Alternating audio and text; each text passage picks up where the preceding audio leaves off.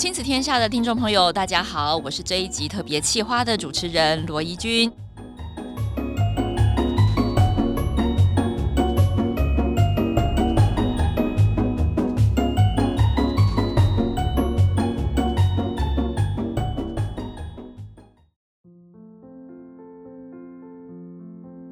哇，这个已经要到了年底了。本来以为疫情已经放过我们一马，没有想到新种病毒又蠢蠢欲动，让我们呢又陷入了另外一种要挑战未来、面对未来的这一种心情。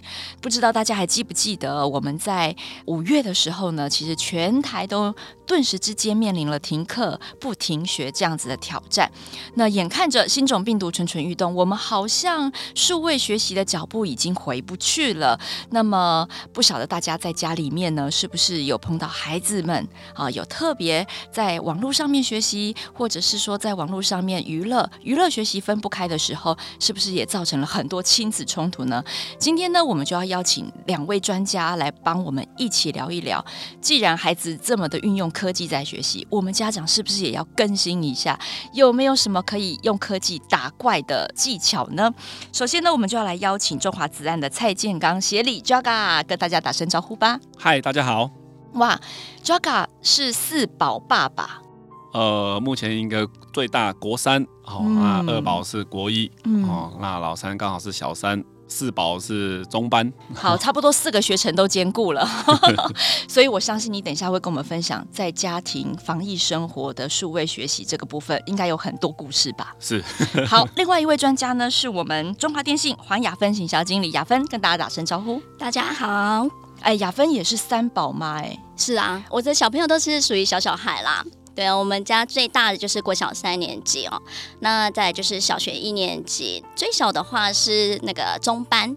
对，所以其实你看哈、哦，从中班，因为刚刚协理有一个是中班嘛，对不对？是。从中班到今天国三，我们好像不论哪一个年纪，在家里面呢都脱离不了网路。那时候停课不停学的时候，你们的生活是怎么过的？我们先请协理来跟我们说一下。哦，这个从五月开始 work from home。全部的人待在家里，然后又要一边学习，一边照顾小朋友，一边工作，嗯，哦，真的是蛮大的一个折磨。特别是学习疫情期间，小朋友面临到的一一些问题，我相信很多家长都会碰到，那就是远距的课程，因为当时全部都变成远距学习，对啊，特别是国三、国一还有小学，那远距学习，每个家长我相信都会碰到我们一样的问题，上课的时候很难专注。常常会跳 YouTube 啦，甚至是透过那个社交他们都会对着荧幕笑。我想说，上课有这么好玩吗？是不是？然后就会发现说，哎、欸，另外一个视窗在干什么？是没错，就是看着一些五花八门的影片，哦，甚至跟同学聊天，可是你很难去控制。没错，尤其是他们要注册很多账号。是，顿时之间，他们也必须要有好多 email 哦。是，没错。然后这些 email 好像就变成了未来很多治安上面的一个漏洞。是。那还有没有其他的雅芬呢？其实我们家是第一次碰到这样子，就是全家一起上网的一个状况。哦，我们大人在家上班嘛，啊，小朋友就是上线上课程，他自己也其实。非常的兴奋，因为他第一次这样子看着 公开官方授权获准。嘿，没错，老师说你可以拥有你自己的账号，你可以用你的账号去上学校的所有课程，他很开心哦。然后他也很开心的是，他可以去上网找一些他要的资料。哦，对啊，因为作业的形态也不一样了。嗯、对，嗯、然后老师就有时候会有一些功课给他们嘛，你必须要去上网搜寻一些。资讯出来，那有这样子的一个搜寻的时候，其实我就会开始在担心了，他到底看了些什么东西？没错，因为如果只是查询的话，他、嗯、出来的东西其实非常的复杂。哦，非常的多，嗯，有一些我觉得他不应该看的也都跑出来。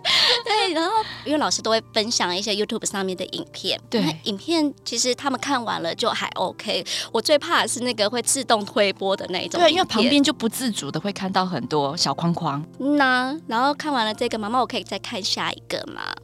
哦，他会问你，那还不错，因为我们老大是女生啦，她可能还会、哦、对可以问一下。可是最小的那个啊，中班的，他可能就给你一直看下去。嗯，哎，那 Jaga，我请问一下，你的孩子里面有几个男生？两男两女，两男两女，然后男生是比较大的年龄段嘛？那我很想问另外一个问题哦，因为你知道，在线上课程，老师为了要抓住学生的注意，其实老师们都会用很多游戏式学习。没错。那游戏式学习就中了孩子的胃口，是。那中了孩子的胃口，意味着孩子很喜欢电玩。是。你的男孩们有这样的情况吗？超级喜欢玩，真的啊？是。那他们每天耗在上面的情况呢？目前是比较好一点点，哦、因为国三功课压力相对重，对。但是假日周末的时候，还是会一直想要玩这样子。那你了解他玩的是什么吗？呃，我必须说，这也是我们最近碰到的一个问题。最近才知道说，哦，他们迷上了一款游戏，嗯，然后还会跟版主聊天。哦，真的啊？那他们都聊些什么呢？后来有去检视他一些聊天的讯息，那也还好。那一个游戏的版主，他除了会介绍一些广告，他至少还会鼓励孩子们要念书，用功念书。这应该是十句里面只带到一句吧？多少还是有啦，至少没有太多不当内容。主要还是植入性行销这样子。嗯嗯嗯。不过这个也是无形当中开了小朋友很多消费的欲望的这个缺口。那另外呢，就是我这边也有一个案例啊，就是很多孩子他在停课不停学的期间啊，必须有很多账号流露出去嘛，就会有很多社群软体一起来邀请。那这些邀请呢，其中有几个女孩呢，就提早陷入了恋爱的粉红泡泡里。哇，我觉得现在真的是好难去教小孩哦，哈，交友是一个人际互动的议题，然后这个粉红泡泡不打紧哦，他还会约他见面，然后想要就是邀请他也是买东西，那还好呢，被他的妈妈知道了。可是你知道吗？一旦你要阻止女儿或者是儿子做某些事情，亲子冲突就来了。这个亲子冲突很有可能就会让家里的气氛变得很不好，也会把孩子越推越远。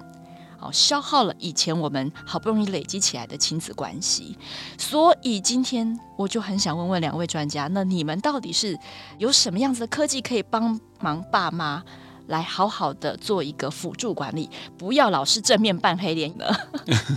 这个我先分享一下我自己的一些状况，就是电脑上网时间那很难控制。嗯，像现在中小学老师他们都会用一些平台，Google Classroom 或是那个新北市的学校，他们也会要求要用军医教育平台或是学习吧这样的教育网站。哦，可是他们学习的时间，你又很难控制他是不是已经完成那个学习。好，我们后来发现说，诶，他后面的时段都在做自己的事情。嗯，哦，所以时间控制这个真的是一个很难的议题。那刚刚怡君讲到的粉红泡泡，哦，确实我们呃不是我们自己家啦，是我们亲戚哦，哦就是对有国一的女孩子，哦，因为爸妈上班比较忙，所以也真的给她手机。那给他手机的话，他真的真的交网友，嗯，甚至网友见面，嗯。那最近发生比较不好的事情，就是哎、欸，为了见网友翘课，跟老师那个请假，说身体不舒服，然后请假这样子，哦，哦，结果后来爸妈 用定位来发现说，哎、欸，他不在学校，不在家里，嗯，哦，跑去别的地方，哦，那后来开始管教之后，说哎、欸，控制手机上网时间。后之后，可是不给手机，然后就开始跟家里吵闹。对啊，我们其实发现很多新闻，所以我们有什么样子的工具可以来帮助我们做进一步的一个辅助跟管理？因为他还学不会自律嘛，对，我们就要先学会他律。那雅芬要不要来跟我们说一下？对，其实我最担心的就是那些不良的资讯出来被他搜寻到这一种。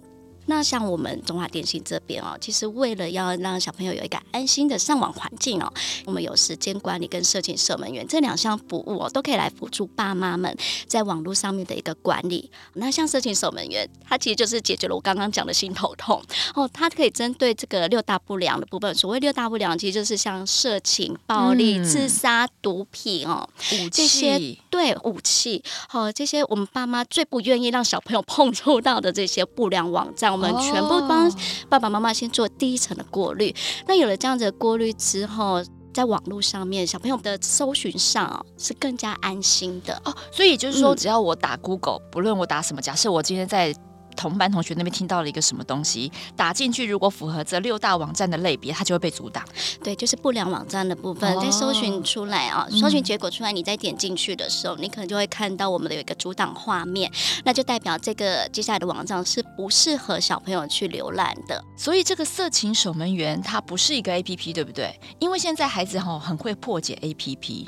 所以色情守门员应该不是，对，我们是从机房端去做一个管理，所以在聪明的小孩哦，像有一些外面的软体，你可能是装在电脑上或手机上，那些很快其实都被小朋友给移掉。好了，中华电信道高一尺，魔高一丈，所以人家从机房端直接处理，是不是？是的，我们从源头就帮你断根源。这个，哎，但是我们刚刚有提到了，你查询之后，它被阻挡，对不对？这个记录我们可以看得到吗？对，我们刚刚讲的有一些分类的部分哦，像是色情类哦，或是游戏类、购物类这种类别的网站，我们都帮爸爸妈妈做了一个整理。那由这些阻挡的类别次数，爸爸妈妈可以非常的清楚知道自己的小孩在家上了哪一些哪一类的网站。对，那借由这样子的记录哦，其实可以来跟小孩子好好的沟通，而且更了解他在想什么。对，你还可以知道他在几点在上哪一些网站。嗯，你不要过了晚上十点，那个弟弟你该睡觉了，你游戏的网站该关掉了。没错，哎，可是刚刚听到一个关键字呢，叫购物网站呢。哎，是，哎，不是我熊爱贴吗？那如果用了色情守门员该怎么办？我就不能上购物网站了吗？还是说家长有特权？嗯、有有特权，没错。哦耶！来跟我们解释一下。对，其实我们都有给家长一个管理账号，在申请服务之后，都可以去开通我们这个管理账号。那登录之后呢，爸爸妈妈就可以放心的去使用刚刚想说要去的购物网站。哦、嗯，爸爸妈妈想要浏览的网络内容，这个部分登录管理账号之后，都可以继续浏览。对，那这个管理账号部分，我们就是也有开放时间嘛，就是还是希望爸爸妈妈赶快登出哦，爸爸妈妈也要自律就对了，真的要自律，真的要自律哈。哎，不过刚刚提到时间呢，就要跟爸爸跟我们分享一下，是在你们后台这些资料里面啊，有看到一些什么特定时间，这些网络上面啊活跃的行为有比较不同吗？有。这个我可以分享一下，像我刚刚讲到说，孩子他一直上游戏网站，甚至跟班主聊天。嗯，那后来我启用了这个功能之后，发现阻挡的全部都是游戏网站为主。那小孩子他们也会相对收敛，就是时间上他也不会用这么久。哦，因为有些游戏网站他也不能去了。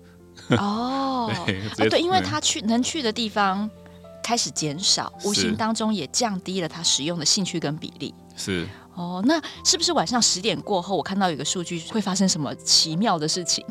这个坦白讲，那个我们这个功能有一个很让我太太意想不到的效果。哦，原本阻挡一些色情、暴力那一些功能，确实是为了要阻挡小孩。好，那自从开了之后，发现说十点以后还有人在浏览。后来一发现，原来是爸爸在浏览。爸爸，你在浏览什么？那嗯，就是有一些不好说吗？对对对，他会他会去测试网络，测试网络的顺畅度。哦，那测了之后发现说，就像雅芬刚刚讲的，就父母不知不觉，或是说住在一起的一些大人，他们可能在浏览的时候，他会推播一些不恰当的广告，那一些内容。哦，哦，因为你使用过的 iPad 再给小孩玩的话，其实都会发生这种状况。那自从使用了这一个之后，那小孩子不能看到，他不能看到那些不恰当的内容，对，对，大人也看不到了。一开始会觉得奇怪，后来发现说，哎，原来大人的行为也不是很端正。没有啦，应该是说我们大人尺度本来就比较大嘛，是，是不是？是好，不过这很重要，因为很多家庭是共用电子载具的。那共用电子载具就很容易发生这个 IP，它被记录下来之后，它推播的东西就会一样的，会有这个惯性。是。那用了色情守门员之后，它比较容易去做这样的管理跟分类。没错。然后我们大人也顺便一下自清，好，矫正视听。不过。刚刚有提到，除了这些他主动去看的网站，或是推播过来的这些影音，那社群软体呢？家长最担心就是社群软体，社群软体或者是这种短视频啊，像 TikTok 哦，抖音，正是大家赖以为生的吗啡，精神吗啡。我觉得好，那这两种我们色情守门员也办得到吗？其实像在社群媒体的部分哦，真的不止小孩啦，应该是我们大人也都很爱。对啊，我也很着迷，我承认呐。我觉得借由这个社群守门员的一个服务哦，我们可以来管理小朋友使用社群媒体的一个时间哦。借由这个栏组分类的部分，我们其实可以在他该专心上课的时候，哦，我们可以把这个社群媒体管理的这项功能把它打开，做一个暂停使用。嗯、哦，所以它其实有一个开关的功能。对，所以其实我也可以把它视为。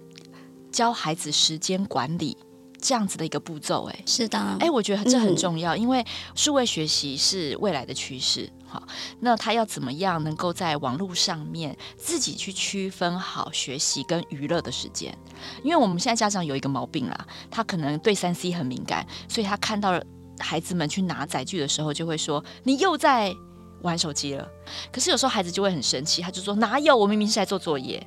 哦，那这个亲子冲突就很难讲得清楚。有时候你真的冤枉小孩，那有的时候真的是孩子在跟你胡乱哈。但是这个时候我们要用他律的方式，借由色情守门员用时间管理的方法，养成他该学习的时候就专心。然后我们当然也要适时的开放某部分的时间，让他在网络上从事他的社交，满足他的社交需求。哇，所以这个时间管理大师，哎，色情守门员要不要换个名字？我觉得应该叫时间管理大师。对，其实我们这个服务啊，就是一直想要推陈出新啦，嗯、哦，来符合我们现在爸爸妈妈在管理网络上面的这个部分，我们其实都一直在辅助着爸爸妈妈们。是，对，那孩子还小哦。其实他们真的分不清楚什么是重要跟不重要，好，可以借由我们的服务来辅助爸爸妈妈们一起跟着小孩子学习，一起来沟通。我觉得这是非常的好。哎。不过我好奇，色情守门员这个服务大概推出多久了？色情守门员服务啊，我们是从二零零五年就推出，一直到现在。目前其实累积的经验是非常的多，在黑名单资料库的一个累积上面哦，其实我们都是每分每秒都在增加这个黑名单的庞大资料库的内容，所以它也不断的在更新，对不对？是的，不断在累积。嗯、那有新的网站，它就会主动的去确认说它是不是在属于这几个类别当中。对，没错，就是其实应该是说我们运用了一些科技的技术，嗯，哦。来做一些爬网的部分啊，借由这个爬网的技术，我们去收集全球、全世界各国哦不断的产生的这个不良的网站，都加到我们的黑名单哦。那我们的中华电信用户能够借由这个事情守门员来拦阻这些不良的资讯哦，这很重要啊，因为家长永远没有办法赶得上网站更新跟架设的速度哈。哦、是的，那我这样对这个更有信心。为什么呢？因为呢，我们有时候常常看那个网站名称还不知道那个叫什么，对不对？协理，你有跟你的孩子们聊过他常上去的一些网站？这个我会去看他们的一些浏览记录。哦，啊，那些网站你都认识吗？呃，多数我都会去 Google 一下。哦，那之前刚开始用网络还没有任何管制的时候，对那个确实是他们东看西看，哦，五花八门。我印象中大概有三分之一左右是不当的网站，呵呵哦，就是我自己看的觉得，哎、欸，这个有一些什么自杀内容啊、暴力啦，或者说一些犯罪的内容，哦，确实是很不当的。那现在我们家使用这个之后，这些功能会把它过滤掉，这样让我们蛮放心的这样子。所以你也有自己去上那些网站看？哎，欸、对。那你有看过他们好奇的 YouTuber 吗？YouTuber 的话，目前比较多的是歌唱的那些。哦，对，他们很喜欢看选秀节目，是，对对对，选秀节目，对不对？选秀节目哈，哦，原来全天下的国中生都差不多吗？哎，为什么我刚刚问这些问题？是因为我觉得这个色情守门员，因为他不断的推陈出新，所以他在辨识这些网站分类的时候，也有他的经验值。好，那像雅芬的小孩比较小，对不对？通常小小孩我们都是给他看教学影片跟卡通，所以色情守门员也曾经发现过有哪些不当内容。有呢。哦，像我们家中班的小男生，嗯、这是在他比较小的时候发生的啦。因为他自己就很习惯，有时候我会让他拿着一个平板，就在家里开始看影片。嗯、是哦，那他看影片的时间就是妈妈休息的时间。对对对，对啊，这个是非常的 smooth。对，就是其实那时候还不知道 YouTube 上面有这么多不适合小孩看的。哦，以前我都觉得，哎，YouTube 上面的影片应该是合家观赏。对，他们号称自己也有过滤嘛，对。对，是的，可是后来才知道，原来你过滤要自己去打开。哦，嗯、是哈。对，好，我们今天又学到一课，专家告诉我们，请自己打开 YouTube 过滤功能。嗯、呃，我后来也有去研究了一下，其实这个过滤的部分哦，你除了需要设定之外，你还要建立一个账号，有一个登录账号，你才能够去做一个相关的设定。那其实对一些我们其实不常接触电脑的人，步骤上面会觉得有点繁琐，就算了。哦、对，可是。其实我那时候真的不知道有这些影片上面，我必须要去注意。虽然它看起来像卡通，对，我就有一天看着这个影片，一只小熊，它拿着一只刀去戳另一只小熊，哎呀，很不良的示范呢。对，我觉得这样子的一个影片内容，其实它就是一个教唆小孩子的暴力是平常的。嗯，对，当你发生一些你不开心的事的时候，你也可以学着他拿着刀去戳别人，这就是一个潜移默化的影响。所以我后来就发现，哎。原来影片我们还是要帮小朋友做一下过滤。对啊，对，所以你看，我们色情守门员就是说他累积了很多这样的经验，嗯，他也慢慢更能够辨识哪一些东西，其实家长可能我们上去看还看不懂哎，然后没有想到他其实是被归类在那个网站里面。对，其实我们的服务，色情守门员的服务哦，除了借有这个机器人爬网的一个技术去收集全世界的一个不良网站，好。其实这个不良网站的产生是每小时、每分每秒都在产生的。那如果光靠一个人的一个去判断，去辨是真的好累，非常的 累。对对啊，所以我才说一定要用科技打败科技，千万不要尝试用人脑，特别是妈妈爸爸的脑去打败这些无所不入的资讯。对，那色情守门员要怎么申请啊？可以到我们的全台的中华电信的门市都可以办理，哈，就是直接到柜台跟这个柜台人员说你想要申办色情守门员服务，哦，那就可以直接在柜台申办。那申办完成之后，呃，在四小时之后，你家里的网络服务就会帮你自动启动。哦，那只要启动之后，我就是可以去做设定。对，我们有一个 app 可以下载、哦、操作的 app，对对对，有一个 app，、哦、那就有这个 app 去管理，说这个时间点小朋友他要拦阻的类别有哪一些，像我们刚刚有提到的游戏、购物、影音串流这些的部分，都可以做一个拦阻。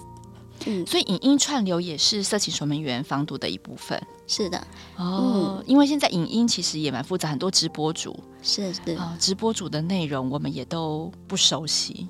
我觉得现在父母如果要去认识那些 YouTuber 跟直播主，真的好累哦。所以色情守门员这项功能是可以随时让家长自己做好时间管理跟这个拦截资讯的一个很好的帮手。那两位用了之后，家里的气氛如何呢？哦，我们请 Jaga 来分享一下吧。这个我就非常有感。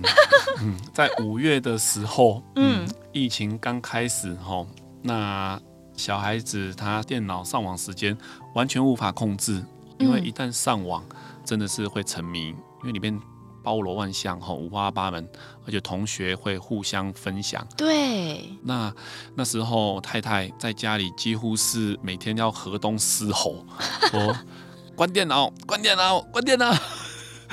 每天在家里，大家都精神开始紧绷。嗯，虽然不是在吼你，但你后来也快要衰弱了，对不对？是是，所以我们后来用了时间管理之后，对，有一个很重要的功能，就是哎，你可以跟小朋友良性沟通，说、嗯、好，你现在是上课时间，从哪一段时间到哪一段时间，好，我 tolerance 给你半小时或是十五分钟。因为你说老师还会课后跟你们分享其他的，好，那我们就是约定这个时间，嗯，到那个时间就会断线哦。那剩下的其他的就是说，哎，他也要想要娱乐，想要跟同学讨论，对呀，那我们就约定一个时间，就是时间管理可以直接设定那一段，那你可以上网，好，那时间到了，利用科技直接那个断线，对，直接断线，好，我们也不用河东狮吼。哦，这个真的是改善蛮多亲子关系这样子。对，因为它就是一个很明确的数据嘛。是。这个时间不会因为是妈妈定的，所以三十分钟变比较快嘛。对。对不对？对。那小孩子在做自己喜欢做的事的时候，感觉时间都过很快。是。这个时候，如果你妈妈叫他收，说：“哎，已经半小时了。”他一定会说什么？哪有？时钟坏掉，时钟坏掉了。对对，或者是哪有？每次你都这样讲，我才玩十分钟而已。对，对了，他心流是感觉只有十分钟，但是守门员就会告诉他，其实真的过三十了。是，对，没错。哦，我觉得这个用事实来说话，可以减少很多亲子冲突。没错。那雅芬呢？你的孩子应该还不会跟你打碎心哈？他们现在还很乖，还愿意听妈妈。那请问你使用之后的心得是自己购物量有变少吗？嗯、哦，对对，这个我一定要来分享一下。我今天在车上，我老公才在跟我讲说，为什么每次打开你的手机都是在购物平台？不是，就是常常都会看到你很多的浏览记录，都是要买东西什么的。对，那就是妈妈的行为嘛。可是其实我觉得这个真的不错哦，就是一个沟通的一个管道，沟通的基础事实的根据，对不对？对啊，大家都不要在那边讲来讲去，嘿嘿嘿，没错，嗯、不要靠感觉了。对，像刚刚 Jaga 有提到那个时间管理的部分，我真的要来讲一下、嗯、那个时间管理的部分哦，就是我们可以按照时间抄表。对，因为像我们这个时间管理，我可以用 App 来控制家里的上网时间。譬如说，小孩子下课之后四点到五点，我只开放他一个小时，他可以来用网络。嗯、哦，妈妈不在家，因为妈妈要上班嘛。哦，你也不用担心，对不对？对，我不用担心，我直接用 App 操作一下，我只开放四点到五点，让他可以家里上网。哇，还可以远端操作。对，然后殊不知我老公也有这个管理账号，所以他也设定了我的购物时间。我就说，哎、欸，这个这个妈妈很可以控制啦。他说，你可能没办法，你自己就是每个人无法自律的地方不太一样。嘿嘿对对对，我们今天早上才在讲这一件事。真的，所以时间管理做完，就是也做好了财务管理。哎、欸，对，没错。妈妈其实有时候购物会冲动哦，有了这个功能之后，其实不要说妈妈啦，有些爸爸们也是大男孩，他也很爱打电动。是是啊，对不对？好，有的时候很多妈妈是在抱怨说啊，我们家就。大的带小的两个一起打，打得很开心，然后我好像就变成那个千古罪人。那你说什么多久要让眼睛休息一下？那个好像都是随便讲讲的。但是有了这个色情守门员之后，应该就大家都没话讲了。一个小时就是要休息，没错。对，而且其实像大家在上网时间越多，越容易影响自己身体上面的一些健康哦，健康问题其实就出来了，也是、欸、这是真的。对，嗯、也是我们爸爸妈妈心头上面的一个隐忧啦。嗯，对，其实我后来也有发现，像我们在之前的疫情期间，我都发现我们家小朋友的视力就近视加深，嗯，速度会加深非常快。对，那个。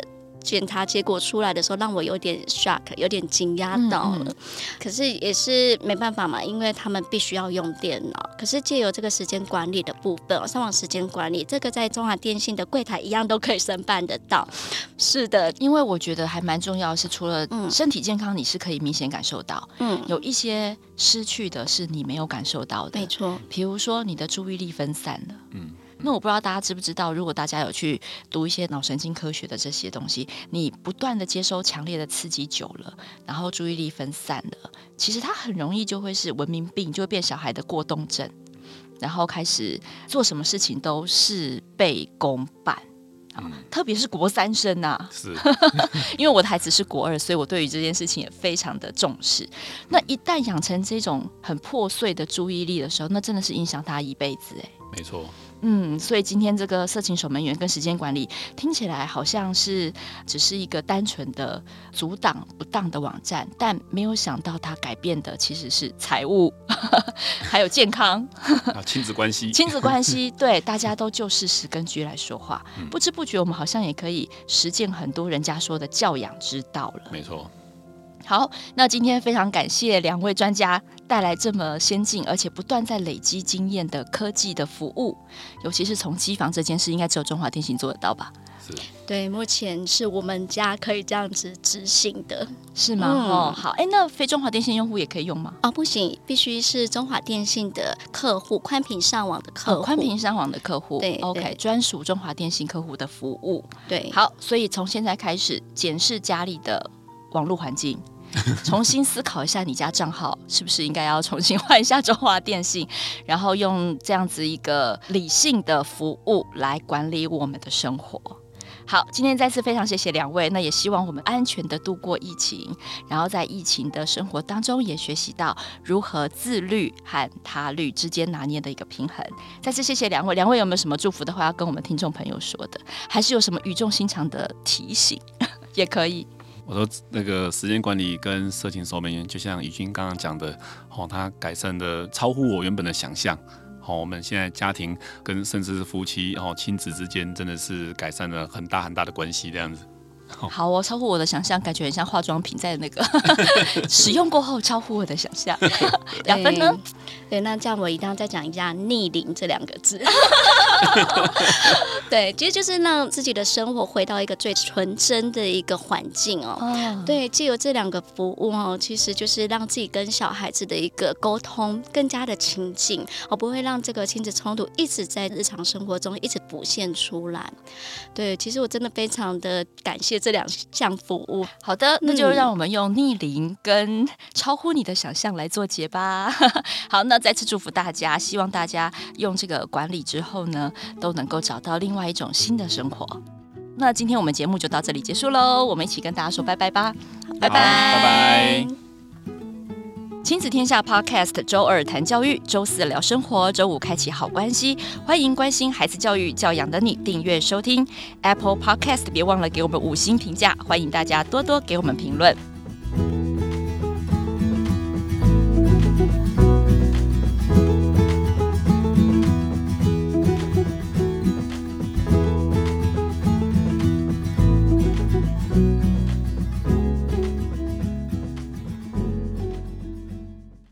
本集节目由中华电信赞助广告播出。